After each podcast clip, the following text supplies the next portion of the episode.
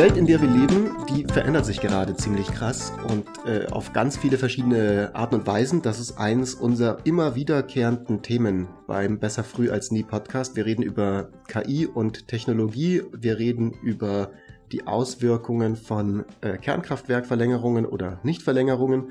Und heute reden wir über die Zukunft des Welthandels. Und ja, Marc, es ist unsere erste Folge seit ziemlich langer Zeit. Ja, es, es, war, war richtig, richtig äh, lange Pause jetzt. Ich freue mich auch sehr, ich freue mich vor allem auch über dieses Thema. Ich glaube, wir müssen uns über den Titel des Themas noch Gedanken machen. Ich habe das ein bisschen unter meinen Freunden gepitcht, die fanden es äh, super Thema, aber der Titel, der könnte noch ein bisschen äh, knackiger sein. Aber äh, Welthandel, ähm, über was, was ist, was ist der Anlass? Welthandel klingt ein bisschen ähm, langweilig, glaube ich. Wobei ich, ich glaube, mittlerweile klingt das nicht mehr langweilig. Früher klang das für mich so ein bisschen langweilig. Als ich groß geworden bin, als ich politisch sozialisiert wurde, ähm, war vom Welthandel eigentlich, wenn dann mal die Rede, äh, wenn irgendwie G8-Gipfel irgendwo war und man so diese äh, Demos gesehen hat vom schwarzen Block dagegen, so die, die Globalisierungsgegner. Aber, aber ansonsten waren eigentlich alle so ein bisschen dafür. Und es lief eigentlich auch, es ging so ein bisschen bergauf. Also die, die, die, die Handelsverknüpfung zwischen den Ländern sind so seit dem Zweiten Weltkrieg eigentlich immer enger geworden, immer dichter geworden, immer besser geworden. Und ähm, jetzt ist es aber so, dass nicht mehr nur die Globalisierungsgegner aus dem schwarzen Block in ähm, Mailand oder wo das sonst wo quasi damals war 1998 oder so Steine schmeißen und dagegen sind, äh, sind sondern auch ähm, ja eigentlich sehr, sehr, sehr viele Leute und ja, sehr, sehr mächtige Leute. Das hat sich ziemlich verändert. Ich glaube, ich weiß nicht, was so dein Freundeskreis war, aber in meinem Freundeskreis, ich selber auch, ich war sehr gegen internationalen Handel auch. Also äh, du sagst jetzt schwarzer Block Steine schmeißen, das war bei mir zu Hause in Basel zumindest sehr gang und gäbe. Also es gibt das, äh, das Weltwirtschaftsforum in mhm. Davos in der Schweiz. Und da wurde halt demonstriert. Da ging man hin und hat da demonstriert. Ja. Das war einfach, das war halt so ein bisschen der Feind. Ich habe da sicher auch meine Meinung geändert zu Welthandel. Ich glaube, ich habe so vom einen Extrem ins andere gekippt. Ich war dann relativ überzeugt von Welthandel, äh, gerade über mein Studium. Ähm, und jetzt bin ich da aber wieder ein bisschen kritischer, gerade mit den ganzen Geschichten, die in den letzten paar Jahren jetzt passiert sind. Auf der einen Seite mit der Corona-Krise, wo man plötzlich gemerkt hat, oh, oh, shit, du hast plötzlich ein Problem, wenn du irgendwie ähm, relevante Infrastruktur plötzlich outsourcest, also Medikamente, Masken und so weiter. Und jetzt halt eben auch mit der Situation, mit Russland und der Ukraine, wo man dann halt plötzlich auch merkt, ui, jetzt haben wir eine Abhängigkeit von Gas.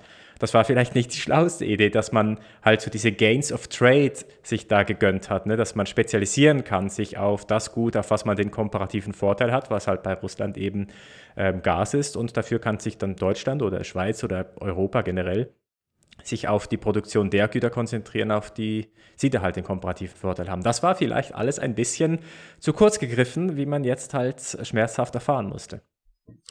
Genau, genau. Also bevor wir da jetzt reingehen, äh, ähm, also mir, mir fällt gerade noch ein, also die, diese, zu dieser Geschichte gehört, glaube ich, auch diese Phase dazu, wo alle so gegen TTIP und sowas waren. Ne? Ja, ne? ich also erinnere mich. So in meiner Bubble damals. Ähm, und, und alle ja, das so, Chlorhühnchen. Die, die Chlorhühnchen, genau, aus das den USA hier Ding. haben. Also für diejenigen, die das nicht wissen, TTIP war dieses Freihandelsabkommen zwischen der Europäischen Union und den Vereinigten Staaten, das vor so ich, 2012 rum, 13 rum, irgendwie sowas, glaube ich. Ich, erinn, ich erinnere mich, das dass ähm, als ich im Master war in, in Bayreuth, war, war das genau gerade Thema. Das war ganz spannend, weil wir hatten okay, ja in Bayreuth gut, eine ganz 15, starken... 16, 17, sowas in den in, Genau, in wir hatten da ja einen ganz starken ähm, äh, ähm, Außenhandel Professuren in Bayreuth und da war das immer stark diskutiert worden, dieses TTIP. Auf jeden Fall, damals quasi war, war, gab es auch dann wieder Probleme mit dem Welthandel. Also hatten Leute Probleme damit. Und es ist interessant, dass du das jetzt gerade sagst, du bist dann mehr pro geworden und dann wieder mehr kritisch. Ich glaube, bei mir ist es ähnlich. Ich bin insgesamt viel mehr pro Welthandel und offenem Handel und Globalisierung und so. Auf einer absoluten Makroebene. Also ich habe angefangen eben verseucht zu werden mit neoliberalem Gedankengut gut in meinem VWL-Master und seitdem ist quasi das alles äh, umsonst gewesen, was ich früher gegen TTIP hatte und diese Demos und so. Ähm, ich finde das insgesamt ziemlich gut. Die Frage, die wir uns heute stellen wollen, ist, wie kommen wir in der Welt zurecht, wo wir eigentlich Bock haben vielleicht auf freien Handel und auf allen geht's besser, dann aber auf einmal sehen müssen, ja, hm, wir haben das jetzt ziemlich lange probiert und haben uns auf Handelsbeziehungen eingelassen mit Leuten, die nicht super nett sind oder auch überhaupt nicht unsere ähm, Interessen teilen. Also zum Beispiel Leuten wie Putin, der einfach als eiskalter Machtpolitiker mit irgendwelchen Großmachtfantasien in die Ukraine reingeht und, und ähm, letzten Endes einfach Zivilisten ähm, äh, foltert und, und ermordet. Äh, oder eben mit Leuten wie ähm, der chinesischen kommunistischen Partei, die mit denen wir super enge Handelsbeziehungen haben, aber die dann ja möglicherweise Taiwan mit, also, ne, also irgendwie da, da die Muskeln spielen lassen, um und, und Taiwan quasi ja, das, unterjochen wollen und so. Das ist was Interessantes, was du sagst. Ich glaube, es geht tatsächlich noch weiter als einfach nur, dass man mit Leuten handelt, die ihr Eigeninteresse verfolgen. Ne, das ist ja, glaube ich, so das, was so ein bisschen da mitspringt. Und das Interessante an der VWL oder an Handelstheorie oder generell eigentlich an Märkten ist, dass das halt auch dann funktioniert, selbst wenn Leute ihr Eigeninteresse verfolgen. Ne? Jeder möchte irgendwie so der Beste sein, äh, möchte am meisten haben und es funktioniert halt trotzdem, ne? weil du halt hast ein Interesse daran, zu handeln mit deinem Gegenüber. Das heißt, in dieser Welt, wo jedes Land so für sich irgendwie geschaut hat, da waren wir ohnehin schon. Aber du hast halt trotzdem so ein gemeinsames Spiel gespielt, weil jeder hatte halt vor allem ein Interesse daran, dass so sein eigenes Land möglichst reich wird. Aber es ging nie darum, jetzt irgendwie dem Gegenüber möglichst eins auszuwischen. Ne? Dass es halt darum geht, okay, ich möchte einfach, dass, ja. dass, dass es Russland möglichst schlecht geht, ne? aus irgendwelchen Gründen.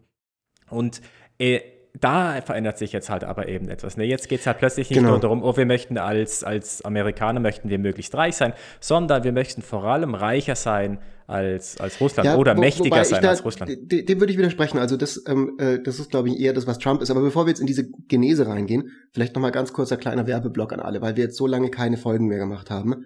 Äh, alle, die einschalten, die uns vielleicht zum ersten Mal hören, ähm, wir sind der Besser Früh als Nie Podcast und wir würden uns total freuen, wenn ihr äh, uns ein Follow da lasst auf Spotify oder Apple Podcasts oder wo ihr eben gerne Podcasts hört.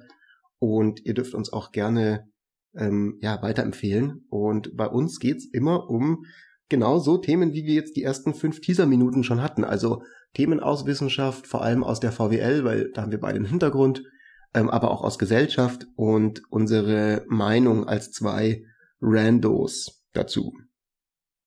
Ja, genau, das, das ist ja besser vermisst, das sagen zu können. ja, ich habe ich hab generell den, den, den Podcast vermisst. Ich, ich freue mich, dass wir wieder jetzt am Start sind. Ich freue mich extrem, mein lieber Marc. So, und jetzt ähm, äh, haben wir ja schon so ein paar Sachen durchblicken lassen. Also früher war mal irgendwie so, mit alle meine ich jetzt quasi so die Leute, die Entscheidungen getroffen haben. Also Wirtschaftsbosse sowieso und Bossinnen, Staatsoberhäupter und ähm, so die, die, die allgemeine Mehrheitsgesellschaft fand ähm, zunehmende Globalisierung und zunehmenden Welthandel gut. Also ich klammer jetzt bewusst aus die Probleme, die sich vielleicht über die Zeit an politischen ähm, an politischer Explosivität und Populismus daraus ergeben haben, wenn Industrien abgewandert sind und so. Aber zumindest auch in der VWL war immer klar, unterm wobei Strich ja auch das, allen besser dadurch. Wobei ja auch das, was du jetzt gerade an, angesprochen hast, eine Industrien, die abwandern, also das das ganze Problem mit Ungleichheit. Ich, ich hatte so das, den Eindruck, mit dem hat es auch so ein bisschen angefangen in den letzten paar Jahren. Ne, so bis vor fünf, sechs hm, Jahren hatte man, hatte ja. man nicht mal das auf dem Schirm. Dann plötzlich kam das auf dem Schirm, weil sich es einfach irgendwie so gezeigt hat, okay, uh, uh, es, es geht irgendwie auch um Ungleichheit und bestimmte Industrien profitieren mehr davon. Und jetzt kommt einfach noch mehr. Jetzt sind wir einfach noch mal in einer neueren Welt, wo noch, noch mehr Probleme. Ähm, genau, haben. also es, es, es, es hat so ein paar Probleme gegeben. Ich würde sagen, ich würde vorschlagen, bevor wir zu denen kommen, das sind nämlich verschiedene, die, die es da jetzt gibt oder die Leute damit haben, können wir noch mal ganz grob den, den Basic Case pro Welthandel machen. Und der lautet, ähm, Leute können, wenn sie Lust haben, ein bisschen tieferes Hintergrundwissen dazu zu haben, unsere Folge äh, 37 oder sowas angucken, ähm, wo wir über die Grundlagen der VWL reden. Der Grundcase pro Welthandel lautet, wenn wir uns als Welt und als Länder und als verschiedene Industrien, die auf der Welt sitzen, spezialisieren auf die Sachen, die wir besonders gut können oder wo wir besonders gute Situationen vor Ort haben, also beispielsweise, weil wir vielleicht in Russland besonders viele Bodenschätze haben, aber dann in einem anderen Land viel Know-how in einem bestimmten Sektor und in dem dritten Land wiederum sehr, sehr viel günstige Arbeitskraft. Wenn wir also uns darauf jeweils spezialisieren und dann miteinander handeln, dann geht's am Ende uns allen besser. Dann wird der gesamte Kuchen das gesamte Weltbild größer und, ähm, und, und wenn quasi in China und in Europa und in Russland und in den USA alle Leute sich auf das konzentrieren, was sie gut können und nicht alles selber machen wollen, sondern jeder macht so ein bisschen das und das, was man nicht hat, handelt man mit anderen Leuten, werden wir insgesamt produktiver. So, ich glaube, das ist so in einem Satz, kann man Ge sagen, genau. und der Basic Case, warum wir die letzten 70 Jahre im Prinzip auch so gelebt haben, wie wir gelebt haben. Also genau, und das Interessante ist, ist, dass halt, dass halt alle besser gestellt sind. Jedes Land ist besser gestellt, zumindest genau. im Aggregat. Ne? Es gibt innerhalb des Landes Gewinner und Verlierer, Verliererinnen, aber es äh, in Aggregat gewinnt halt China, es gewinnt die USA, es gewinnt die Schweiz, es gewinnt Deutschland. Ja. Also das ist halt der Case, warum internationaler Handel so interessant ist.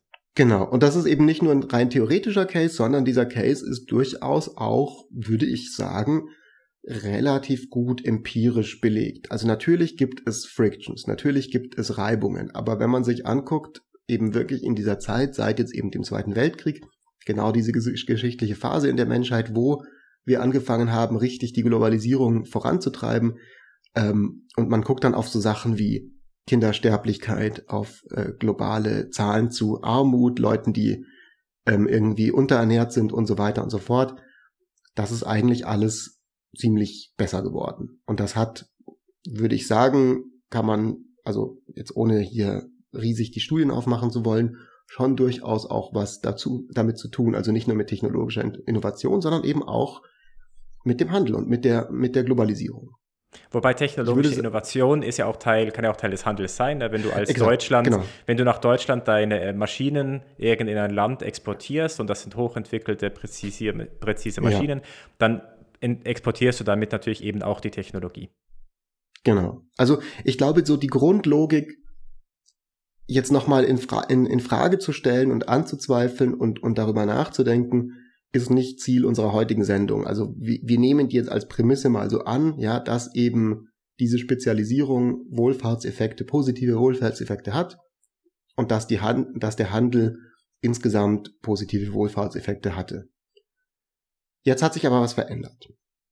Und zwar verschiedene Sachen in den letzten, also so, ich glaube, man kann sagen, es hat sich, man könnte fast argumentieren, so wirklich schon so in den 90ern, Anfang der Nullerjahre so ein bisschen abgezeichnet. Das waren dann eben damals diese Steine werfenden Globalisierungsgegner, die gesagt haben, hey, das ist doch kacke, wenn Leute irgendwie ausgenutzt werden in anderen Ländern oder bei uns Arbeitsplätze verloren gehen, weil Industrien abwandern.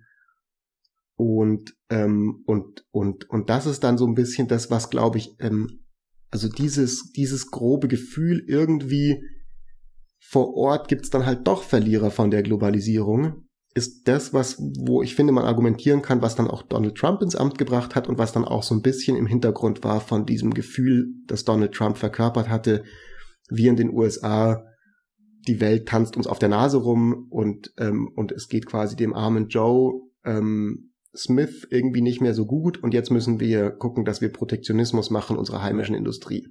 Ja, genau. Es war ja auch so ein bisschen, ja, hochnäsig eigentlich auch von Politikern und Politikerinnen, wenn du, wenn, wenn man eigentlich genauso argumentiert, wie wir das gerade vorhin gemacht haben, dass man sagt, ne, wir profitieren ja alle davon, ne, von, von Welthandel, ist doch alles super, ne? Im Aggregat stimmt das ja auch. Aber das Problem ist halt, gerade wenn du ein Land hast mit hoher Ungleichheit wie in den USA, kann es halt sein, dass du zwar im Aggregat irgendwie alle von profitieren, aber es sind halt ein paar wenige, die besonders davon profitieren und dann hast du halt ganze Industrien, ähm, äh, äh, Stahlindustrie jetzt in den USA zum Beispiel, die halt einfach ja, ziemlich hart davon getroffen sind. Und das sind dann mhm. genau die Leute, die du dann natürlich abholen kannst als Donald Trump, weil die sind massenmäßig von den Personen halt einfach mehr. So. Und, und das hast du halt vor allem dann in einem Land mit hoher Ungleichheit, weil dann profitieren eben einige wenige. Ähm, und, und das sind Probleme, die halt ja, in den letzten paar Jahren halt immer deutlicher geworden wurden, dass, dass man die halt auch einfach nicht unter den Tisch kehren kann. So, die sind halt, oder unter den Teppich kehren kann, die sind halt da. Genau. Das ist halt wirklich so. Genau, genau. Genau. Und ich meine, natürlich könnte man jetzt sagen, in einer, in einer idealen Welt, wo wir sozusagen ganz weise ähm, Policymaker haben und, und aufgeklärten öffentlichen Diskurs, dann würden wir halt sagen, okay, wir wissen alle, dass es unterm Strich trotzdem besser ist und die, und die Wohlfahrtszuwächse, die wir durch diesen Welthandel haben, die nutzen wir, um dann die Leute in der Stahlindustrie zu kompensieren. Genau. Ist aber nicht passiert, weil wir eben leider nicht in einer weisen Welt leben. Ähm, Trump hat daraus politisches Kapital geschlagen Und das Grundargument, mit dem wir uns heute beschäftigen, ist, dass wir dann hm, zum, also ähm, es gibt äh, sozusagen diese Welt des Freihandels, äh, da gibt's jetzt zwei Stoßrichtungen. Die eine ist eben Trump und dieser Populismus ähm, und dieser Protektionismus, gerade auch eben in den USA. Wir lassen uns nicht mehr auf der Nase herumtanzen. Die zweite ging jetzt eigentlich wirklich so los mit dem Ukraine-Überfall von Russland, von Putin.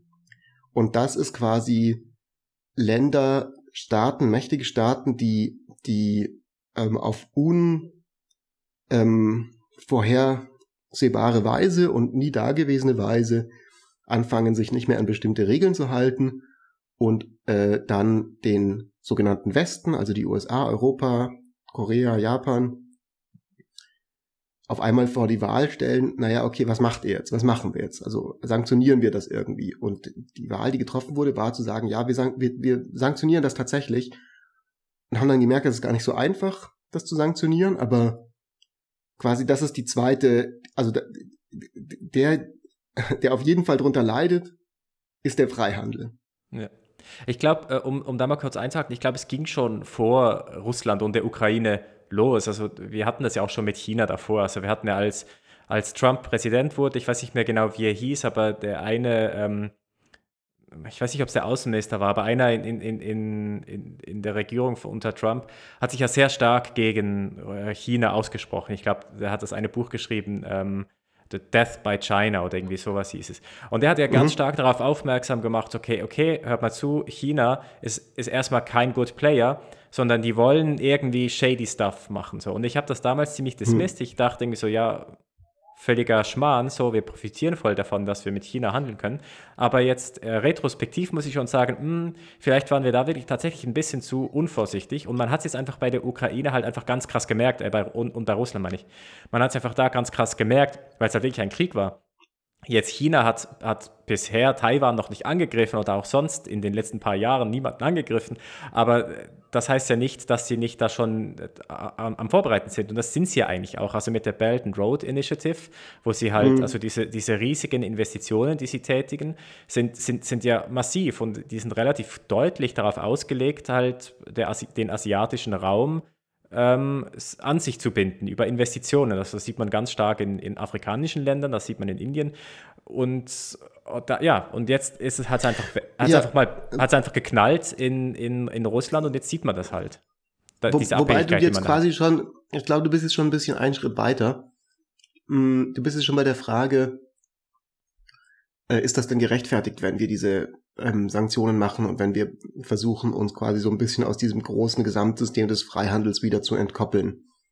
Ähm, ich glaube, um dahin zu kommen an den Punkt, und diese Frage ist eben genau das Ding, also erst noch mal kurz diese Veränderung zu skizzieren. Also quasi auf der einen Seite haben wir Trump, der natürlich auch vor dem Backdrop, das stimmt schon, was du sagst, vor dem Backdrop von dem mächtiger werdenden China, dem er dasselbe unterstellt, vielleicht auch, auch zu Recht, äh, äh, die beiden Administration macht das ja immer noch und äh, da halte ich auch viel, also ich glaube, da ist was dran, dass man sagt, okay, da sind andere Player, die sozusagen nicht einfach nur neutral mit uns handeln und wir handeln mit denen und am Ende sind alle glücklich, sondern für die und auch für uns ist Handel ein Mittel zum Zweck, um, um, um Machtpolitik auszuüben um einen, einen Kräftemessen in der Welt zu haben. Das ist, glaube ich, so der interessantere von diesen zwei ähm, äh, Linien, wie jetzt der Freihandel so ein bisschen in Gefahr gerät, gerade. Und das ist ja auch das, worum sich dieser Beitrag von Gabriel Felbermeier, über den wir heute auch ein bisschen reden wollen, gedreht hat. Also dieses Ding so, auf einmal sind wir in einer Welt, wo, es nicht werteneutral ist, einfach die Frage, okay, wie handeln wir jetzt am fairsten miteinander, sondern es auf einmal so, hm, okay, wenn wir jetzt aber den Chinesen Mikrochips verkaufen, bauen die damit vielleicht irgendwelche Raketen, mit die sie dann auf Taiwan schießen. Oder wenn wir äh, von Russland Gas kaufen, dann machen wir uns verwundbar und ver äh, erpressbar, wenn Russland die Ukraine überfällt. Und das genau. wollen wir vielleicht nicht.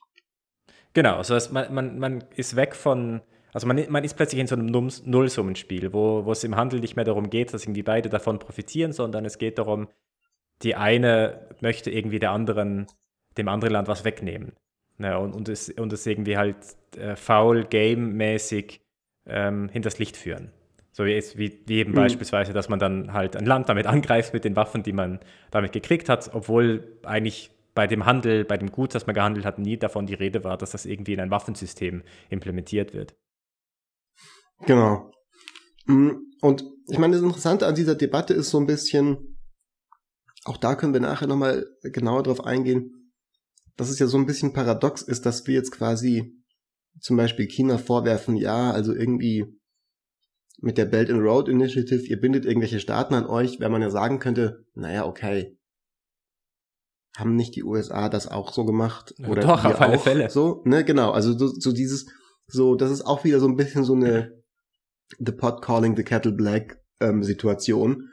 Aber es gibt ja zum Beispiel die WTO, die zumindest in der, in der Grundidee eben eine der internationalen Organisationen war, die genau das nicht hatten. Also wo, wo tatsächlich dann auch Staaten ähm, Beschwerden gegen Politik aus Europa und, und, und den USA einlegen konnten und erfolgreich eingelegt haben und so.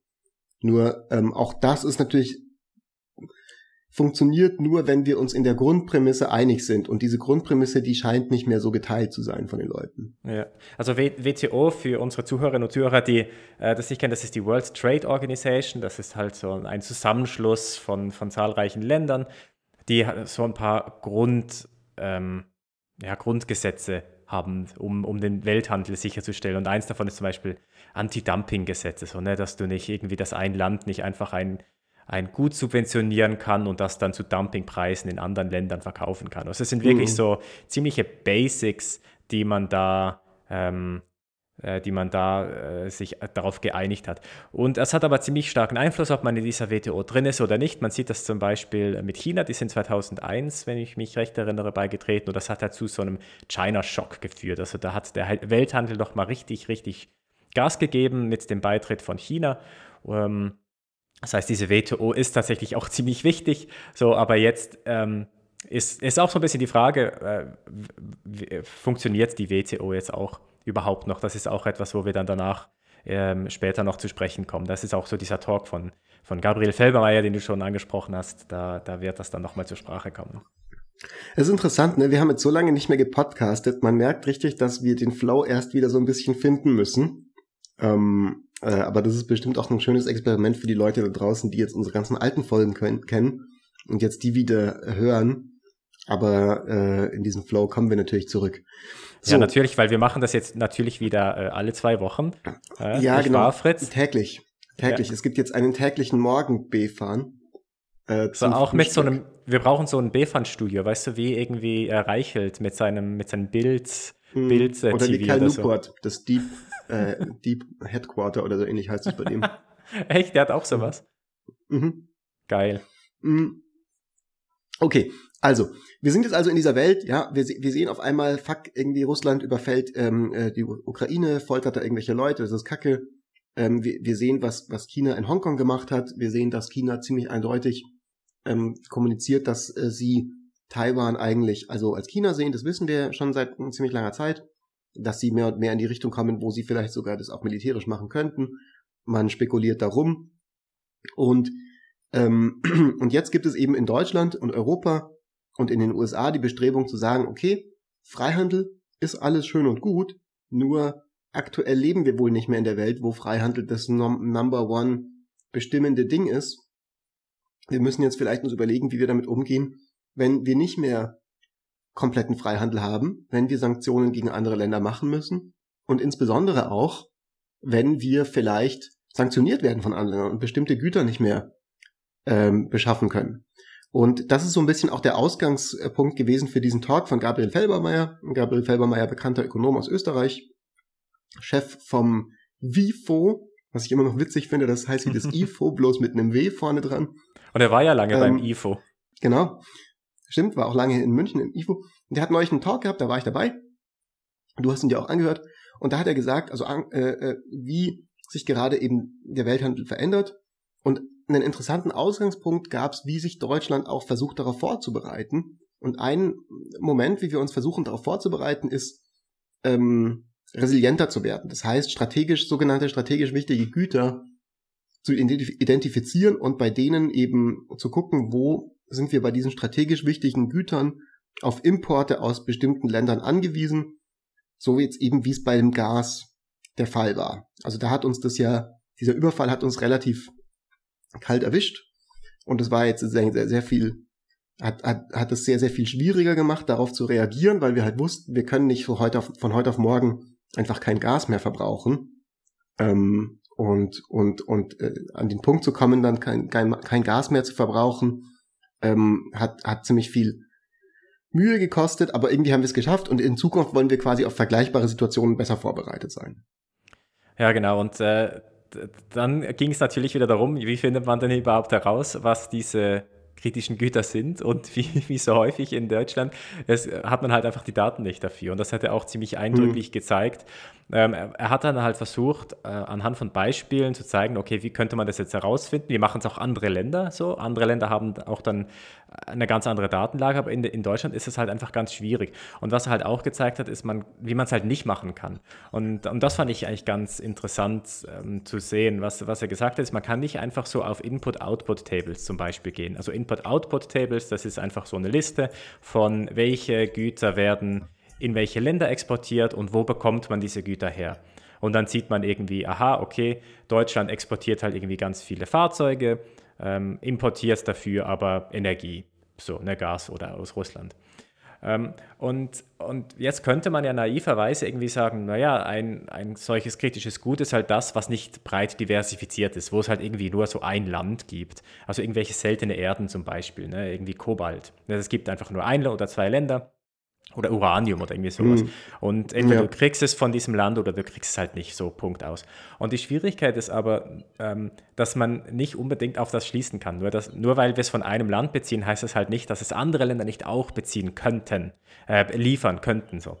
Ähm, aber diese Länder beliefern es halt nicht, weil aus Gründen so, die sind vielleicht viel teurer, ähm, die Qualität ist vielleicht nicht so gut, aber wenn es hart auf hart kommt, könnten sie es beliefern. Und diese Information, ne, die ist halt eigentlich so nirgends drin. Und die Schwierigkeit ja. in der ganzen Sache herauszufinden, was ist jetzt so ein kritisches Gut ist, man braucht genau diese Information und die hat man halt nicht.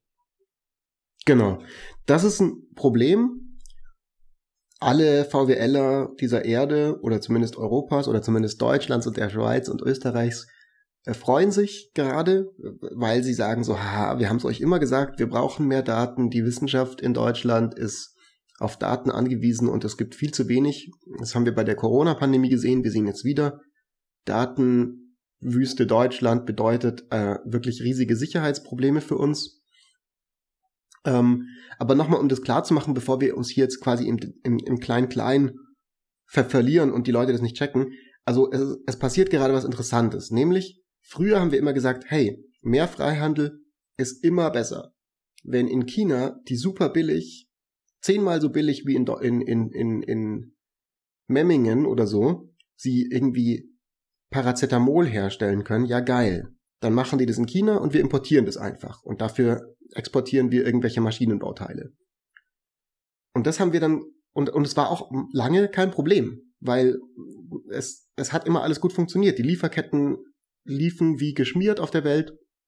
Und jetzt ist halt auf einmal so, dass wir sagen so, ah fuck, okay, Moment mal, wie ist es eigentlich, wenn wir unser Paracetamol ausschließlich nur noch aus China bekommen?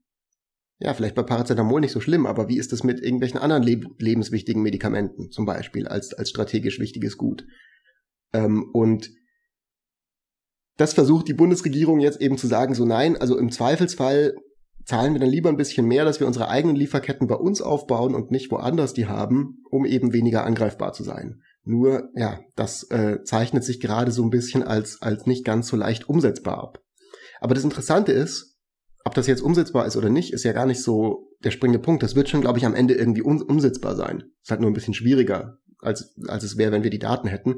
Das Interessante ist, dass wir überhaupt in eine Welt kommen, wo wir tatsächlich wieder diesen Gedankengang haben. Ja. Hm, wir sollten unsere Lieferketten vor Ort haben, hier in Europa. Ja. Das ist was, was eben lange Zeit wirklich nur so Querköpfe wie Trump gesagt haben. Ja, ja, genau. Und das ist, also das, man sieht das auch irgendwie in der VWL, in der Forschung, wenn man sich so die, die Handelsmodelle anschaut, da kommt so diese Schwierigkeit von Abhängigkeiten.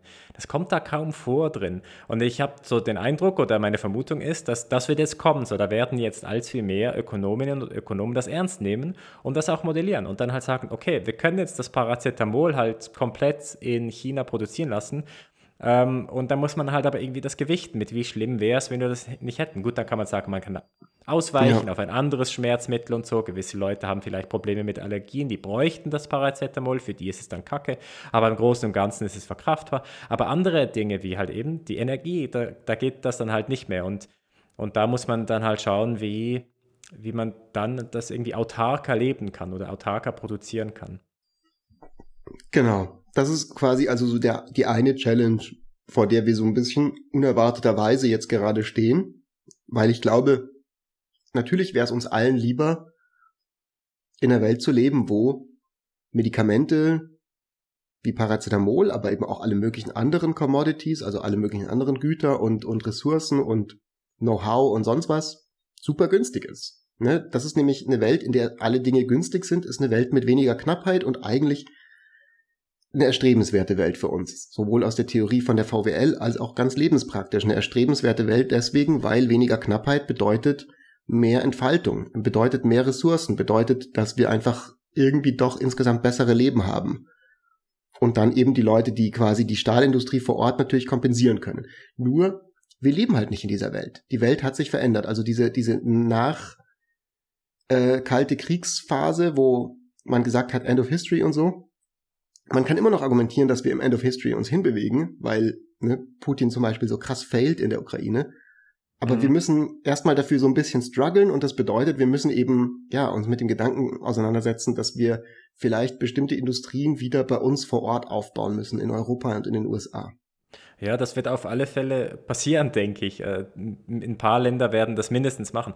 Was ja, was ja auch ganz spannend ist, ist, ähm, das Ganze bisher hat es ja immer funktioniert. Ich habe es vorhin schon kurz angesprochen, obwohl jedes Land eigentlich für sich selber den meisten Nutzen haben möchte. Eigentlich jedes Land möchte einfach vor allem wachsen. Und, ne, und trotzdem funktioniert dieser Welthandel. Das heißt, das ökonomische Kalkül des ähm, eigenen Nutzens zu maximieren, hat eigentlich diesem Welthandel nicht geschadet, sondern es hat ihn gerade erst ermöglicht. Aber was jetzt neu reinkommt, ist halt etwas, was nichts mehr mit der Ökonomie per se zu tun hat, sondern jetzt kommen diese ganzen geopolitischen äh, Punkte da auch noch mit rein, dass ein Land halt nicht einfach nur wirtschaftliche Interessen hat, sondern eben auch geopolitische Interessen.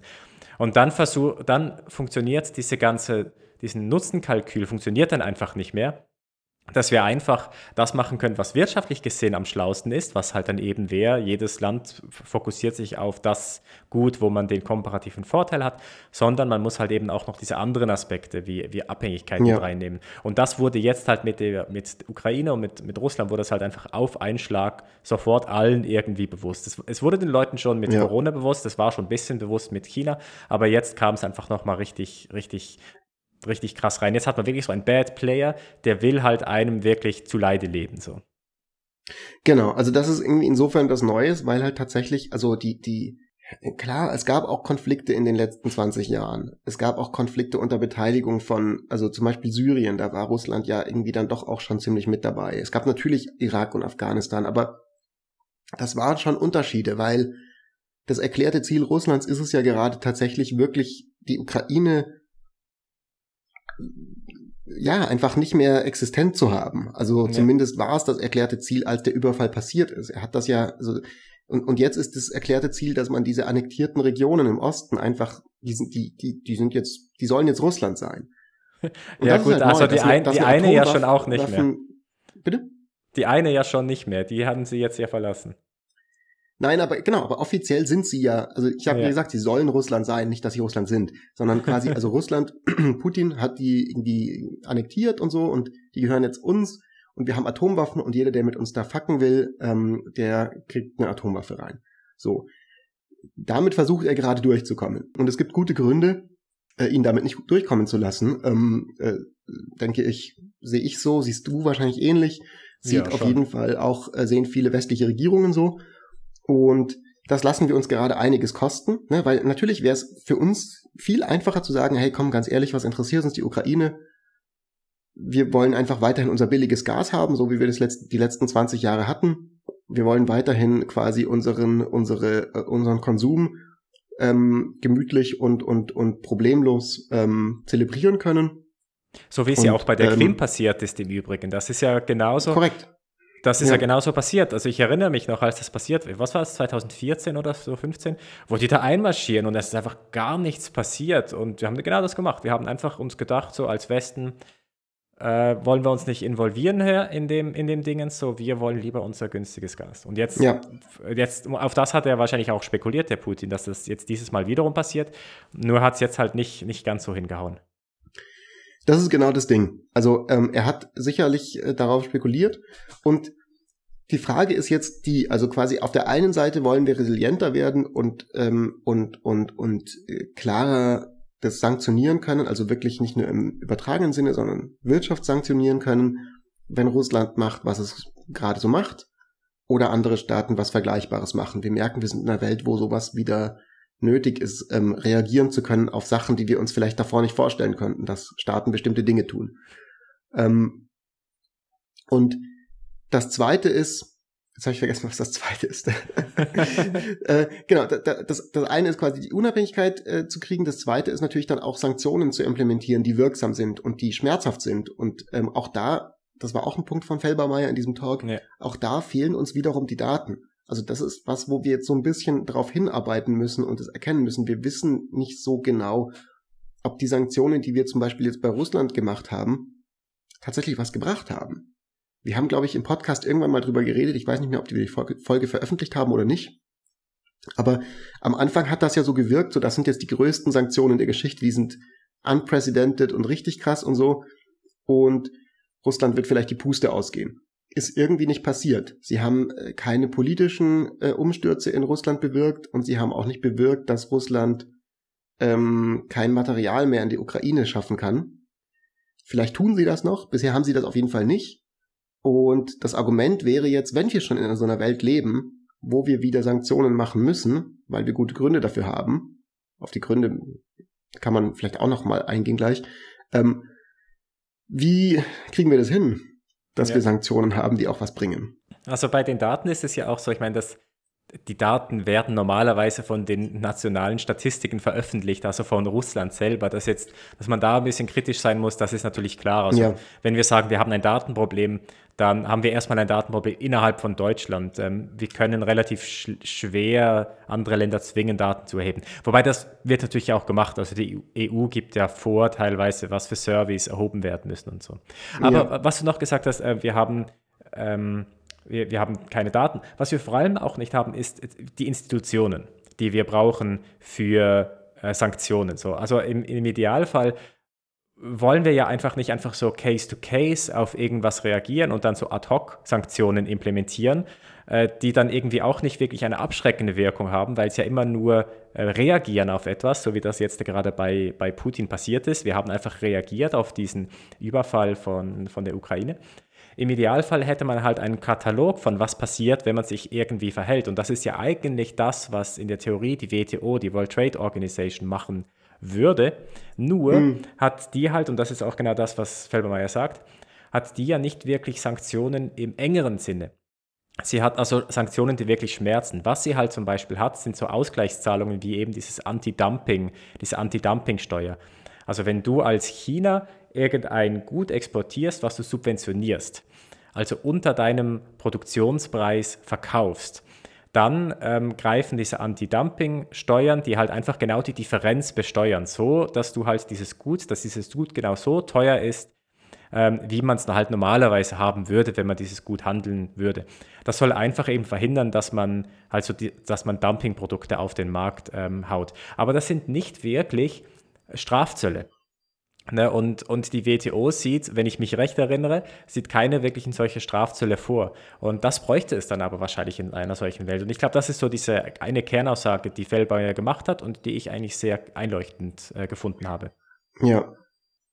Jetzt überlege ich gerade, da wir schon wieder bei 40 Minuten sind, ähm, ich, ich finde das ein spannendes Thema. Ich glaube, in, den, in, den, in die größere Meta-Makro-Frage, warum wir überhaupt Sanktionen machen wollen, die heben wir uns jetzt einfach nochmal für eine andere Folge auf, wäre mein Vorschlag.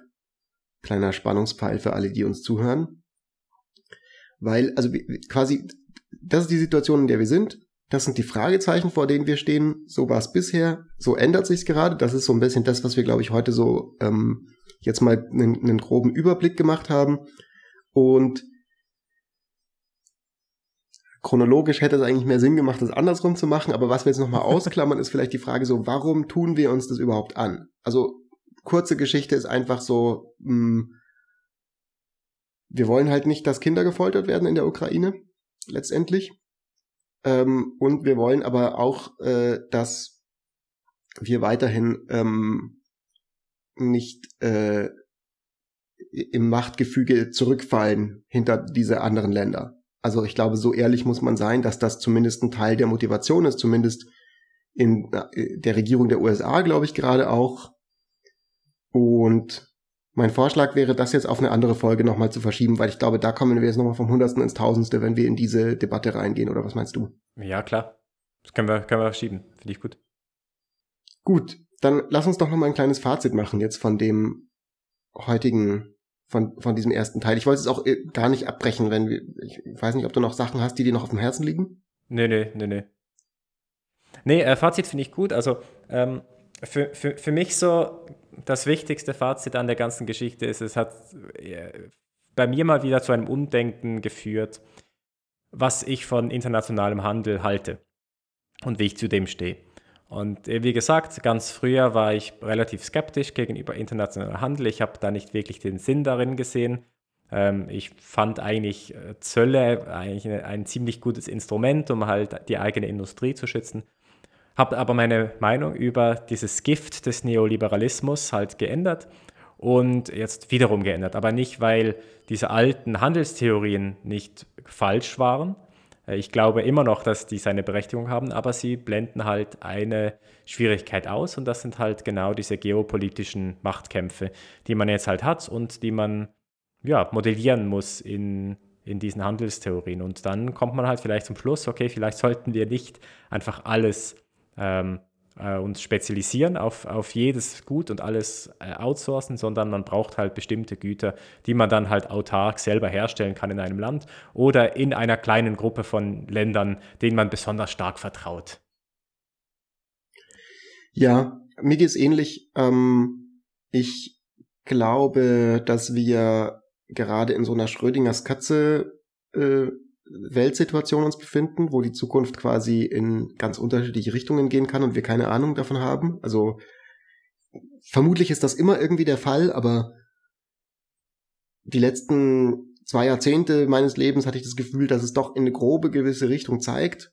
Und jetzt zeigt es gerade in ganz viele verschiedene Richtungen und, ähm, und tatsächlich scheint mir da auch viel äh, an dem zu hängen, wie wir als Bürger und als Weltbürger und als ähm, freie, autonome Menschen uns verhalten. Und, ähm, und ich glaube, dass da was auf dem Spiel steht. Und ich glaube, dass äh, tatsächlich zu sagen, okay, wie können wir unsere Handelspolitik nicht einfach nur alleine darauf ausrichten, dass wir alle uns eine goldene Nase verdienen und also alles immer besser wird, egal welchen politischen Preis wir dafür zahlen, also egal, ob das dann damit einhergeht, dass zum Beispiel alle Bürgerrechte verloren gehen, weil wir uns sozusagen mächtigen Handelspartnern unterordnen und die irgendwann verlangen, hey Leute, wenn ihr wollt, dass wir in Zukunft euch noch lebenswichtige Güter im, äh, exportieren, importieren, dann darf bei euch im Internet auch niemand mehr uns kritisieren zum Beispiel. Ne? Also mhm. quasi, dass wir an so einem Punkt nicht kommen, halte ich es für, das, das, das scheint mir schon ein, ein wichtiges Anliegen zu sein. Und ich finde es dann interessant, sich darüber Gedanken zu machen, ja, okay, wie kann denn dann, welche Konsequenzen hat es denn für, für Handelspolitik? Und inwieweit muss man vielleicht sich darüber Gedanken machen, dass man Handelspolitik nicht mehr allein an möglichst äh, öffnen und möglichst mehr Handel und möglichst mehr Wohlstandsgewinn ausrichtet, sondern tatsächlich an dem, okay, an diesen übergeordneten Zielen. Ja was mir auch noch reinfällt, ich habe es vorhin ähm, vor unserer äh, Aufnahme, habe ich es auch noch mal kurz angesprochen. Was ich auch interessant finde, ist, man muss ja gar nicht mal davon ausgehen, dass man einen Bad Player hat, dass man irgendeinen Putin hat, der einen wirklich zu Leid leben möchte, sondern es reicht schon, dass in einer Krisensituation, wenn alle Stricke reißen, halt jedes Land für sich selber schaut. Ja. Und das ist genau das, was wir in der Corona-Krise ja gesehen haben. Die mhm. Handelsbeziehungen eigentlich innerhalb von Europa, Schweiz, Deutschland, Österreich, so die sind ja eigentlich sehr gut. Ne? Wir handeln sehr gerne. Wir streiten so ein bisschen über die Handelsabkommen, so bilaterale Verträge und so, aber im Großen und Ganzen handeln wir ganz gerne. Aber was halt passiert ist bei Corona ist, äh, Grenzen sind zugegangen. Erstmal das ist richtig krass, Grenzen gehen zu und ähm, bestimmte Produkte werden einfach nicht mehr exportiert wie zum Beispiel irgendwelche medizinischen Güter, Hand Nasen, Nasenschutzmasken. Äh, ähm, das, das wurde dann einfach nicht mehr exportiert. Und ich erinnere mich noch an eine Situation, dass ja. eine Lieferung, die über Deutschland in die Schweiz hätte gehen sollen, wurde abgefangen von, von Deutschland und halt einfach nicht weiter, weitergeliefert. Und das war halt so, wenn man sich das vorstellt, so like, Alter, ey, was läuft denn hier? Ey? Wegelagerei. Ja, das kann man sich. Ein, ein, ja. ein traditionelles Konzept in, in jetzt wieder modern. Die, ja, hey, das ist doch wie so Saison. Feudale, feudales Zeitalter wieder, ey. Das ist ja. so verrückt. Aber und, und das, das ist halt genau das, das, Ding. Also, oh, Entschuldigung. Nee, nee, nee, so, solche Dinge darf man halt auch nicht vergessen. Es kann auch einfach ja. sein in einer Krisensituation, wenn man halt wirklich, ne, wenn Shit hits the fan, dann kann halt das auch zu Problemen führen. Eben, also nicht nur, nicht nur Russland und nicht nur ähm, China mit Taiwan, sondern eben auch allein die Pandemie zeigt, dass wir in einer Welt leben, die anders ist als die, in der wir vor vielleicht zehn Jahren gelebt haben oder noch vor fünf Jahren gelebt haben. Und da, äh, das, äh, ja, da gibt's noch ganz, ganz viel Neues zu entdecken und, und, und auszuklamüsern. Äh, und ich glaube, mit diesem Sinne BFun is back, baby. Viele Dinge, neue back. Dinge zu entdecken und auszuklamüsern gibt's auch in Zukunft bei uns. Und wenn ihr das nicht äh, verpassen wollt, wenn ihr jetzt durch Zufall irgendwie in diese Folge reingehört habt, freuen wir uns total, wenn ihr jetzt noch vor ihr Spotify oder vor ihr Apple Podcasts oder vor ihr Google Podcasts verlasst, dass ihr einen kleinen Follow da lasst. Und ansonsten könnt ihr uns natürlich auch wieder auf Twitter finden und followen, followen, at fritz-espenlaub und at mark stöckli mit OE zusammengeschrieben. Ja, genau, Twitter. Solange es Twitter noch gibt und wir auf Twitter sind, folgst uns da. Solange es Twitter noch gibt. Ich glaube, das könnte auch mal eine interessante Podcast-Folge werden für uns. Ja, aber das machen, das machen doch alle, weil wir, ich glaube, wir sind cool genug, als, als dass okay. wir. Okay, true, ich, true. ich sehe es schon, in einem Monat machen, in einem Monat machen wir eine, in einem Monat machen wir eine Twitter-Folge. Ich sehe es schon kommen. Es, es wird so sein, ja. Es ist, who are we kidding? Wenn ihr da draußen bestimmte Themen ähm, euch einfallen, auf die ihr Lust habt, dann schickt sie uns. Äh, mein werter Cousin Stefan äh, möge an dieser Stelle wirklich den, den Shoutout aller oh, Shoutouts ja. erhalten hier im Podcast, der äh, uns wirklich so fleißig in letzter Zeit gefeedbackt hat und die Vorschläge für neue Folgen haben wir auf jeden Fall vermerkt und werden uns auf jeden Fall denen, denen auch widmen. Und wenn ihr sein wollt, wie mein lieber Cousin Stefan, dann ja, schreibt uns eine Nachricht oder äh, ja, abonniert einfach den Podcast und ansonsten bleibt gesund, nicht so wie ich gerade, ich bin leicht erkältet und äh, fröhlich, so wie ich gerade. Ich bin nämlich fröhlich. Ja, Fritz, es war mir ein inneres Blumenpflücken wie immer. Ebenso. Bis, bis in It's zwei good Wochen. to be back. bis, bis bald, mein Lieber. Ciao, ciao.